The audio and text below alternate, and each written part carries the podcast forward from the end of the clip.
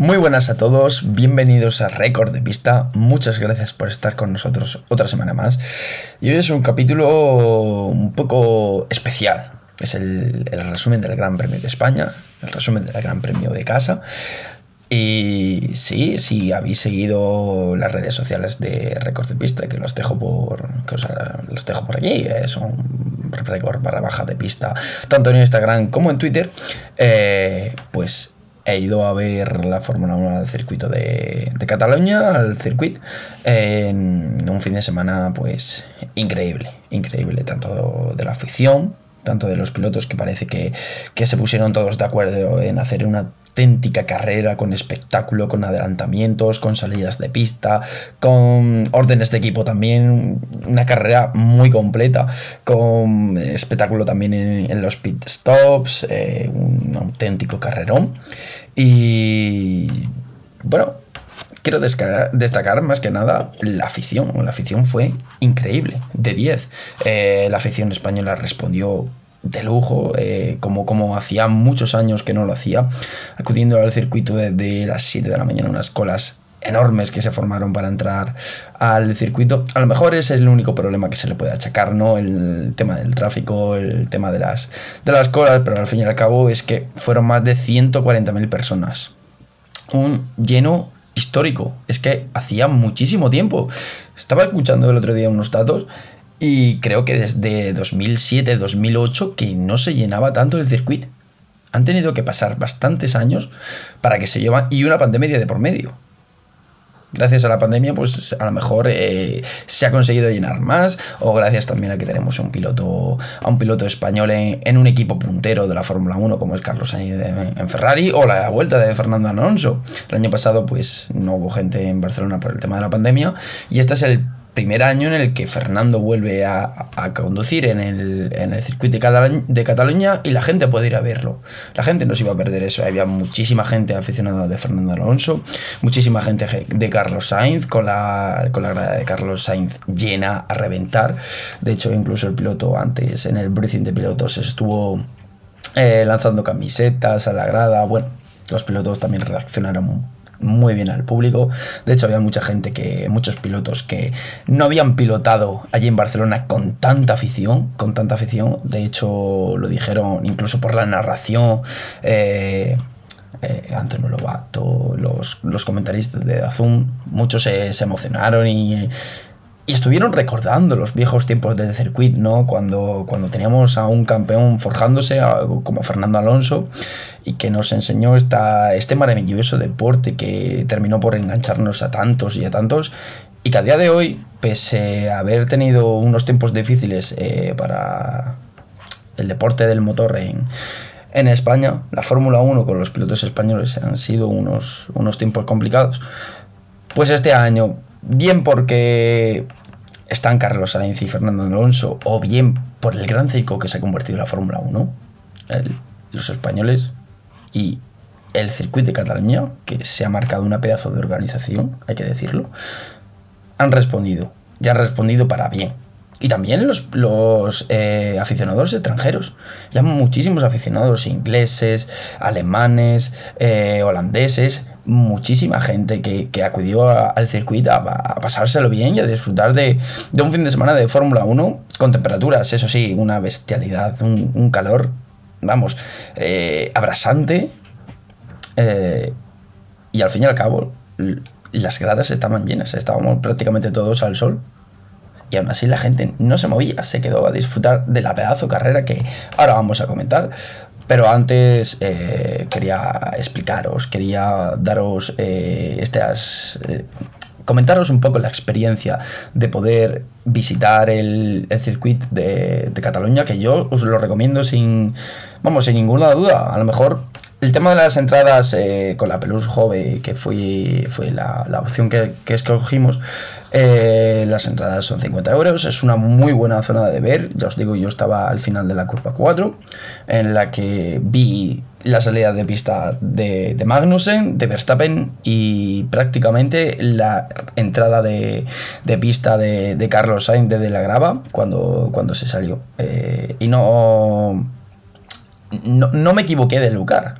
Ese lugar era idóneo eh, realmente. Entonces, por 50 euros merece la pena las vistas que tienes.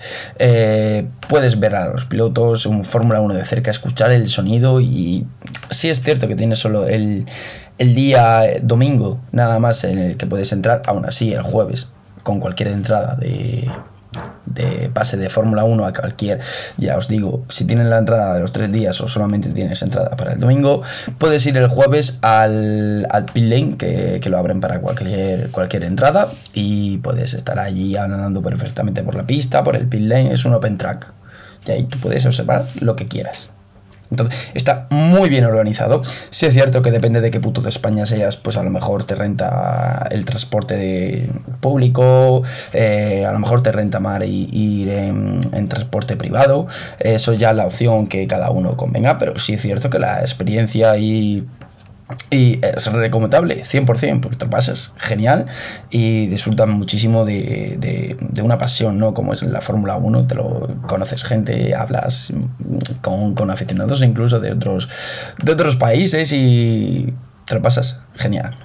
Y centrándonos ya un poquito en la carrera, eh, un fin de semana en el que tradicionalmente la gente, o sea, los, los equipos traen mejoras y este año pues no podía ser menos, había muchísimos equipos que no, que no estaban incorporando mejoras a lo largo de, este arranque de temporada, llegó a España y llegaron con un montón de mejoras, por ejemplo el Aston Martin, que conocimos en, en las tres, cuatro primeras carreras del, del año, pues llega a Barcelona y es otro Aston Martin. La zona del, de refrigeradores del conducto de ventilación eh, dio un cambio global y se cambió de Aston Martin a Aston Martin Red Bull porque no se puede decir que sea una copia, no se puede decir que sea un plagio, pero es cierto que muy parecidos son.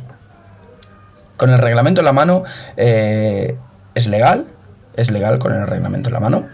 Y bueno, parece que de momento pues no le está terminando de funcionar el, nuevo aspecto que ha cogido el, Aston Martin. Pero bueno, veremos a ver en las próximas carreras. Esta semana tenemos Mónaco, veremos a ver cómo, cómo se le da de bien a la escudería inglesa. Y veremos a ver cómo sigue evolucionando el, el, coche, porque parece ser que ya de las primeras carreras van progresando poco a poco Aston Martin. También vimos unas mejoras bastante notables en Mercedes, que ha pegado un salto de calidad tremendo, eh, acercándose un poquito más a los de arriba o incluso superando eh, a Ferrari. Con Carlos Sainz tuvo bastantes problemas eh, para superar a, los Mercedes. Eh, de hecho, terminó por detrás de George Russell. Y si no iba a ser por el problema que tuvo Hamilton al final de la carrera, el piloto inglés hubiera estado por delante del madrileño, ya que lo adelantó cuando quedaban 15 vueltas para, para el final. También tenemos que analizar un poco eh, la estrategia de Red Bull. Eh, Red Bull eh, llegando a colocarse primero y segundo, le dijo claramente a, a, Checo Pérez que, que iba a pasar Max y que Max iba a ganar la carrera. Una cosa que, bueno, no nos sorprende tanto. Es una cosa que yo quería ver, que iba a ocurrir. Si en, el caso de que Checo Pérez estuviese primero, de que Checo Pérez se le ocurrió porque tuvo que adelantar a Russell. Checo Pérez se ocurrió estar en esa primera posición, iba con una estrategia diferente a Mark Verstappen, eh, con una estrategia en teoría más lenta, en la que Verstappen a base de, neumáticos blandos pues eh, iba a tener más velocidad, iba a tener más ritmo y aparte tenía que también un poco eh, proteger esos neumáticos blandos para que no se desgastasen mucho, ya que el nivel del medio y del blando en cuanto a durabilidad parecía ser el mismo. Eh, las órdenes de equipo una vez más en, Red Bull pues dieron de que hablar y, y Checo lanzó un dardito al final de la carrera, ¿no? Diciendo, sí, es un buen resultado para el equipo, pero tenemos que hablar. Deja entrever el, el, el futuro de Checo Pérez en Red Bull. Se especulaba de que con el nacimiento de, su tercer hijo del, piloto mexicano, pues podía ser la última temporada ya en, la Fórmula 1, sobre todo eh, en Red Bull y si después del resultado este Checo no está conforme o cree que a lo mejor esta victoria debería ser sido para él, que yo también lo creo, que Checo Pérez debería haber, haber ganado, eh, veremos a ver qué pasa. Veremos a ver qué pasa porque tanto han desmetido a, Fernando Alonso con que se podía especular en que eh, llegasen a un acuerdo Red Bull y el piloto asturiano para firmar por el año que viene, pues eh, si Chico Pérez se toma muy en serio lo de, lo de retirarse, ahí hay una ventana. Y Alpine tampoco deja nada claro si Fernando Alonso va a seguir o no va a seguir. Eh, de momento no se sabe nada. También tenemos que hablar de Leclerc. Leclerc iba a ganar la carrera fácil, súper cómodo. Con el error de Max Verstappen mm, trompeando y saliéndose, perdón, trompeando, eh, bloqueando neumáticos y saliéndose en la curva 3, eh, ya prácticamente tenía la carrera hecha. Tenía un lobo persiguiéndole y de momento, de repente, el lobo iba cuarto. Y tenías por detrás a George Russell, te estaba haciendo un tren con los dos Red Bull, tanto con Checo con... y a Max. Eh, Leclerc tenía la carrera controlada, Ferrari tenía la carrera controlada, hasta que el, el Ferrari, el primer problema que tuvo de fiabilidad, el Ferrari, llegó. Sí, por fin el Ferrari de Leclerc eh, dijo basta en algún momento, la unidad de, potencia en el motor dijo basta y tuvo que retirar el coche, tuvo que retirar el, monoplaza y es el primer cero de, de Leclerc. Es un fallo que lógicamente no, no tiene nada que ver con el piloto, eh, cuesta, cuesta asumirlo. En el caso de, de Ferrari tienen que investigarlo. Eh, ya que no pueden, no pueden también perder muchos puntos. Hemos llegado a un punto de la temporada ahora mismo en el que todavía es muy temprano para saber quién va a ganar el título, pero sí ya se empiezan a ver quiénes pueden competir realmente por el, por el campeonato de pilotos. Y de momento llevamos fallos en los dos coches más rápidos de la de la parrilla, como con Red Bull que ha tenido problemas de fiabilidad y ahora Ferrari, que para Ferrari parecía que no tenía problemas de fiabilidad en el coche de Charles Leclerc, porque en el de Carlos Sainz los ha tenido, y en el coche de Leclerc parecía que no, y hemos llegado a un punto en el que ahora Red Bull parece que poco a poco va arreglando, parece que poco a poco digo, porque por lo menos ya acaban carreras, pero en el tema de fiabilidad tampoco están yendo bien. Todavía no lo tienen arreglado todo, todo, todo. Porque Max Verstappen, el pobrecito, la verdad, eh, es que no le funcionaba ni el DRS. El DRS en Barcelona, una vuelta se abría, otra vuelta no se abría. Eh, a la siguiente vuelta, cuando lo activaba, se abría y se volvía a cerrar. Así también es, muy difícil y normal que le costase adelantar a George Russell.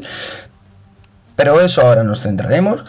Y bueno, los dos equipos han tenido, tanto Ferrari como Red Bull, han tenido ya pinchazos y veremos a ver si Red Bull parece que ya consigue arreglarlos y veremos a ver Ferrari cómo los afronta porque estas carreras que vienen, ahora viene una carrera muy importante para Leclerc, una carrera muy importante para Ferrari, es el gran premio de casa para Charles, y estoy seguro de que querrá ganarla, querrá, vamos, eh, conseguir la pole, liderarlo todo en el gran premio de su casa. El año pasado, mm, por temas de fiabilidad, no pudo salir ni siquiera a rodar la carrera cuando tenía la pole position, y sabemos que en Mónaco es muy difícil adelantar, no digo imposible, porque en la Fórmula 1 todo es posible, pero prácticamente imposible adelantar.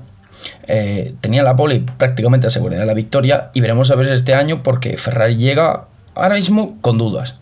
Después de este fin de semana Ferrari llega con dudas. Porque Carlos Sainz hizo una mala salida. Al fin y al cabo Carlos Sainz es más dudas en él. Carlos Sainz tiene dudas en, en sí mismo, pero al fin y al cabo es normal que tenga dudas. Son muchos errores al principio de temporada, son muchos puntos perdidos y Carlos tiene que reaccionar, tiene que centrarse, eh, mentalidad positiva y, y, tratar de hacerlo lo mejor posible. Porque eh, Carlos Sainz está cometiendo ahora mismo errores que no los suele cometer, no los comete, y yo pienso que es un poco por la presión de, de tantos grandes premios que ha arrastrado malos. Porque Carlos Sainz ayer sin Leclerc, sin. aunque hubiera salido mal, pero sin después la salida de pista hubiera estado allá arriba. Hubiera estado compitiendo por la victoria como estaban George Russell, como estaba Checo Pérez. Sin esa salida de pista Carlos Sainz, podría haber ganado la carrera. Es que, es más, te digo, sin Leclerc, quien debería haber ganado la carrera era Carlos Sainz. Carlos debería haber aprovechado y haberle recortado un mundo a Leclerc. Es eh, la primera baza que pierde Carlos. Este, este intento, esta oportunidad, la pierde y no sé si tendrá muchas más para revertir esta situación que ahora mismo, pues, aunque no queramos aceptarlo, aunque no queramos pensar eso, van ya seis carreras y en Ferrari el piloto que se ha mantenido siempre arriba ha sido Leclerc. Puede pasar de todo. Como digo, la Fórmula 1 nunca se sabe lo que, lo que va a pasar. Pero ahora mismo apunta que el primer piloto de Ferrari es Charles Leclerc ya apuntaba de antes, sí, pero a lo mejor nosotros no lo queríamos ver, los aficionados españoles no lo queríamos ver. Pero ahora mismo está apuntando todas las direcciones a que Leclerc eh, va a ser el piloto de Ferrari que va a competir por el mundial si Carlos eh, pues no consigue acostumbrarse al coche o no consigue adaptarse al coche. Esperemos que en las próximas carreras en Mónaco, Mónaco es un circuito que le gusta mucho a Carlos Sainz. De hecho, el año pasado finalizó segundo por detrás de, de Max Verstappen a ver si este año con un coche a priori mucho más competitivo que el año pasado, a priori, bueno, y sin a priori, mucho más competitivo, eh, puede optar a llevarse la victoria en, en, el Gran Premio de Casa de Leclerc y, realmente tocaría al piloto monegasco, lo dejaría bastante tocado, ¿no? Que te, que te gane tu compañero de tu equipo en, en casa es igual que si hubiera ganado Leclerc en, en Barcelona. Hubiera dejado bastante tocado a, Carlos, aunque yo creo que el piloto madrileño, pues al fin y al cabo se lo pensaba un poco, ¿no? Ya con el error que cometió Leclerc en el primer intento en, en la Q3 el sábado y después en el único intento que tenía se marca el récord, eh, una vuelta rapidísima y te consigue la pole, pues ya creo que Carlos se lo tendría que oler, ¿no? Que el ritmo del piloto monegasco pues era muy fuerte y que probablemente la, carrera tuviera, tuviera su nombre ya escrito. Bueno, también destacábamos un poco a los Mercedes. Los Mercedes que estaban colocados cuarto George Russell y sexto eh, Luis Hamilton otra vez George Russell por delante de Hamilton.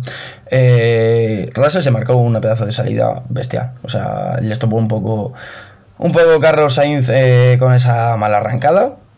Eh, pero lo hizo, lo hizo de fábula. También Chico Pérez salió bestial, ganándole la posición, que no fue nada fácil, porque también le molestó Carlos, que se quedó clavado en la salida y tuvo que adelantarle, hacerle un exterior Exterior en la curva 1, interior en la curva 2, pero precioso, eh, el tipo. Los dos pilotos, uno de Mercedes y otro de Red Bull. Pero nos centramos en el de Mercedes y una brillante carrera, otra vez más, subiéndose al podio, otra vez más, finalizando en el top 5 y otra vez más Mercedes sin, sin problemas de fiabilidad. Que es lo, lo sorprendente. No llevamos prácticamente ningún error de fiabilidad gordo de Mercedes en lo que va de temporada. Es un coche muy fiable que poco a poco va a mejor, que poco a poco va desarrollando pues nuevas mejoras, va encontrando velocidad, va encontrando ritmo. Y al fin y al cabo de eso es lo que, de lo que se trata, porque George Russell está ahí eh, metido en la, en la pelea por el mundial. George Russell ahora mismo está, no sé si es tercero o cuarto del campeonato del mundo, pero no está muy lejos, llevamos muy poco y Mercedes está llegando. Porque Mercedes estaba peleando por, por esa victoria. Estuvo más o menos en un Barcelona un circuito que, que cueste adelantar. Pero si no le llegasen a haber adelantado los dos Red Bull, eh, hubiera estado peleando prácticamente por la victoria. Y luego Luis Hamilton, que, bueno, su carrera se vio comprometida con ese toque de, con Magnussen. Y incluso él pidió eh, retirar el coche, salvar el motor. Eh, el equipo le dijo que no, porque era muy temprano, fue en la vuelta 1. Eh, hizo un carrerón. O sea, se puso decimonoveno y llegó a terminar quinto. Con adelantamientos de todo tipo. Un ritmo formidable. Venía muy rápido Luis Hamilton. Venía prácticamente hecho un misil. Eh, y se notó incluso llegando a adelantar a Carlos Sainz. Carlos Sainz también tuvo el error, que también consiguió remontar posiciones, eh, con el coche un poco dañado por esa salida de pista. Pero también logró remontar posiciones, pero es que Hamilton, que venía de más atrás, llegó incluso a pasar a Carlos. Una carrera bestial, de hecho fue nombrado eh, piloto del día el, el piloto inglés.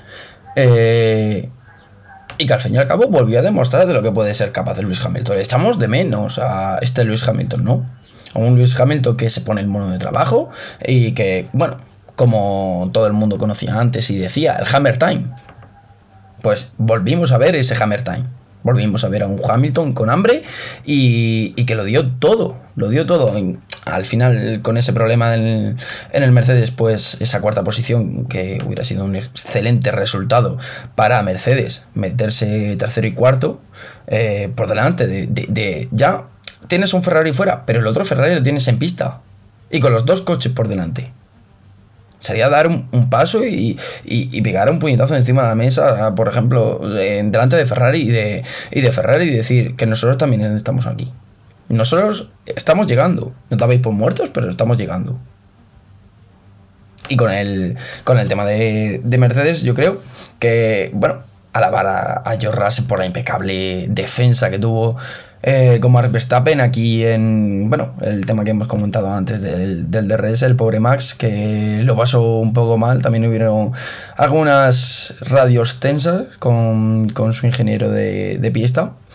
Y bueno, también destacamos a Fernando. Fernando salía séptimo en una clasificación pues, pues rara, extraña, en el que Alpine la gestionó fatal. Esa, esa Q1 la gestionó fatal, eh, sacando a Fernando muy tarde a pista, con muchísimo tráfico. Y pues este, este motivo, el tráfico, fue el que hizo que, que Fernando pues tuviera tuviera lío en, la última curva, no pudiera, no pudiera iniciar la vuelta de una forma idónea y lo llevo a, a prácticamente tener que abortar esta, esta vuelta y, no quedar tiempo para, otro intento y Fernando fuera de la, de la Q1.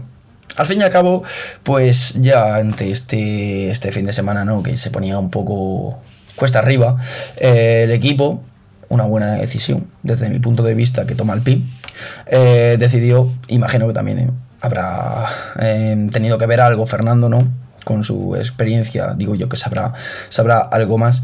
decidieron cambiar el motor, esa unidad de motor decidieron cambiarla y bueno, pues ya no sé si es el motor, ya creo que el tercer o cuarto motor, ya creo que va a penalización, sí, de hecho fue a, penalización, y como salía decimos séptimo, pues eran tres, tres posiciones, ¿no? Hay 20 coches en, la parrilla, pues salió último, con un nuevo motor, eh, con una estrategia al fin y al cabo la misma que todos, eh, con la degradación que había, con el graining que había, era muy difícil eh, saber qué estrategia pueden tomarse. El día de antes se remureaba que, que Fernando podía salir con los duros y hacer un estigma largo, y al final, el día del domingo, todos con blandos. Luego en carrera se vio que el, que el neumático blando y el medio estaban más o menos al mismo nivel de rendimiento.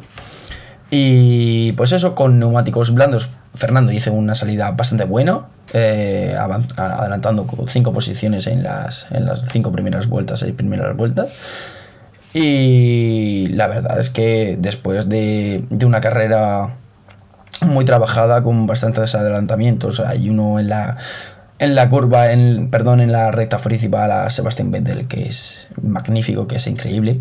Eh, Fernando consiguió llegar hasta la novena posición, eh, luchando con Yuki, Tsunoda y, y, Lando Norris, que ahora comentaremos un poco a Lando Norris. Eh, pero bueno, en la última, la última parada de Fernando, pues otro error más del pin en los boxes, eh, otra parada mala, otra parada muy lenta, que le condicionó a lo mejor poder haber luchado con, con Lando Norris por esa octava posición. Fernando después de carrera pues dijo que, que no iba a variar mucho de las posiciones. Bueno, yo creo que, que Fernando pues podía haber llegado, llevaba un ritmo bastante bueno, el coche pues se sentía bien, iba rápido. Entonces yo creo que sí, por lo menos podía haber competido esa, esa posición con el piloto inglés. Y bueno, hablando de Norris, eh, Lando Norris que, que corrió con una con unas migdalitis. Eh, el pobrecillo estaba, estaba fatal, eh, no podía ni hablar, de hecho no escuchamos ninguna, ninguna radio eh, por él durante la carrera, vomitando incluso antes de que se celebrase este, este gran premio. Y bueno, la verdad es que esperemos que, que se recupere ya de cara, de cara a Mónaco, que muy, muy valiente, ¿no? Por, querer correr, por querer eh, puntuar, ¿no? En esta carrera que al fin y al cabo acabó por delante de su compañero de equipo, saliendo un décimo Lando Norris y Ricciardo en, la novena posición. Eh, chapo para el, para el piloto inglés, que una vez más eh, demuestra por si tenía que demostrar algo más Lando Norris. Demuestra que es el piloto que lleva al equipo a la espalda, que es el piloto que, aunque sea más joven que Daniel, aunque haya ganado, no haya ganado ninguna carrera realmente en Lando Norris, eh, parece un piloto más hecho a día de hoy que, que Daniel Ricciardo. Daniel Ricciardo eh, está muy cuestionado en McLaren. Y yo pienso que será el último año de Daniel Ricciardo. El año pasado ya le dieron una oportunidad y este año parece lo mismo. De hecho, yo lo, lo creo que lo único que le salvó este año de que no se fuera de, de McLaren fue la victoria en Monza y veremos a ver eh, si reacciona ya por una vez Ricciardo, porque desde que salió de Red Bull parece vivir en, una pesadilla, una pesadilla constante, tanto en Renault y ahora en McLaren. Y veremos a ver qué pasa con, el, con Daniel en el, en el futuro. Bueno, ya eh, no queda más que destacar, si acaso los, los Haas eh, que pintaban bastante bien la carrera, ¿no? Tanto con Mick como con, con Kevin Magnussen, pues al final quedaron los dos, los dos fuera del, de los puntos y bueno, un resultado un poco injusto, ¿no? Porque vimos en clasificación que los dos podían optar, ¿no? A, puntuar, de hecho los dos coches en la, en la Q3. Eh, y bueno, pues nada, no, hay nada más que comentar. Eh, fue una gran carrera eh, con esta victoria de, Max Verstappen, este doblete de Max Verstappen y Checo Pérez y otro podio de, de George Russell. Y con un Carlos Sainz que acabando cuarto. No es un mal resultado. Yo creo que la gente se esperaba, bueno, pues con los resultados de la clasificación del sábado, pues la gente se esperaba un podio español. Pero al fin y al cabo fue una gran fiesta, se vivió de una manera espectacular, un gran ambiente y parece que esta va a ser la tendencia del Gran Premio de España, ¿no? Eh, habíamos estado viendo otros circuitos en los que había un gran ambiente, si te ibas a Silverstone había un gran ambiente, si te ibas a Spa un gran ambiente, Spielberg, ¿no? Incluso Zandvoort el año pasado que volvía al calendario y vimos que, tenía un, ambiente tremendo, ¿no? Eh, por los aficionados holandeses. Y este año en España los aficionados españoles se han pronunciado. Se han pronunciado y han dicho España, Barcelona, no va a ser menos y, los han llenado. Así que chapó a la afición española, chapó también a la afición extranjera y chapó también a, la organización del del circuito de Cataluña, chapó a la organización de la Fórmula 1 porque la verdad es que estaba todo muy bien gestionado. Eh, también un detalle increíble que los, aficionados después de la carrera pues pudieran ir al, al Open Track, no al, al Pit Walk, donde podías andar por, por el circuito. Y la verdad es que fue increíble haber podido vivir eh, este espectáculo. Bueno, y ya desde Record de Pista, pues nada más que decir que nos vemos ya la semana que viene con el resumen del Gran Premio de Mónaco, que no nos da tiempo a, descansar, eh, venimos eh, de Barcelona y ya enseguida tenemos aquí a la vuelta de la esquina el Gran Premio de Mónaco, de Mónaco en el que pues tenemos muchas cosas por descubrir, eh, cómo, cómo habrá afectado este, este resultado en Red Bull, eh, sobre todo en Checo Pérez, eh, que veremos a ver si, si tiene eh, nivel para también convertir la victoria a Max Verstappen en... Bueno, ver antes si los Red Bull estarán luchando por la victoria, que parece que sí, pero veremos a ver si hay algún equipo también que, pueda aspirar a, a, estar por delante. Mercedes podrá dar otro saltito más. Ferrari parece que se tiene que recuperar, podrá recuperarse. Veremos a ver también dónde está Carlos Sainz. Charles Leclerc parece que está intratable si el coche le respeta. Y Ferrari.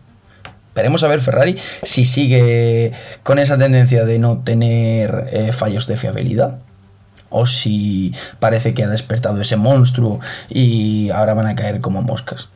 Veremos a ver también dónde está el pin, cómo evolucionan también los McLaren y veremos a ver si la zona baja de la tabla, eh, los Aston Martin, Haas se podría meter eh, ahí un poquito, eh, también Williams, Alfa Romeo, veremos a ver qué hacen todos esos equipos. Es un circuito en el que, pues ya hemos dicho, es prácticamente imposible de adelantar y en el que la clasificación va a ser muy importante y a ver si tenemos suerte y, clasifican los dos españoles en, buena posición para, para el domingo y no tenemos ningún abandono de ellos dos.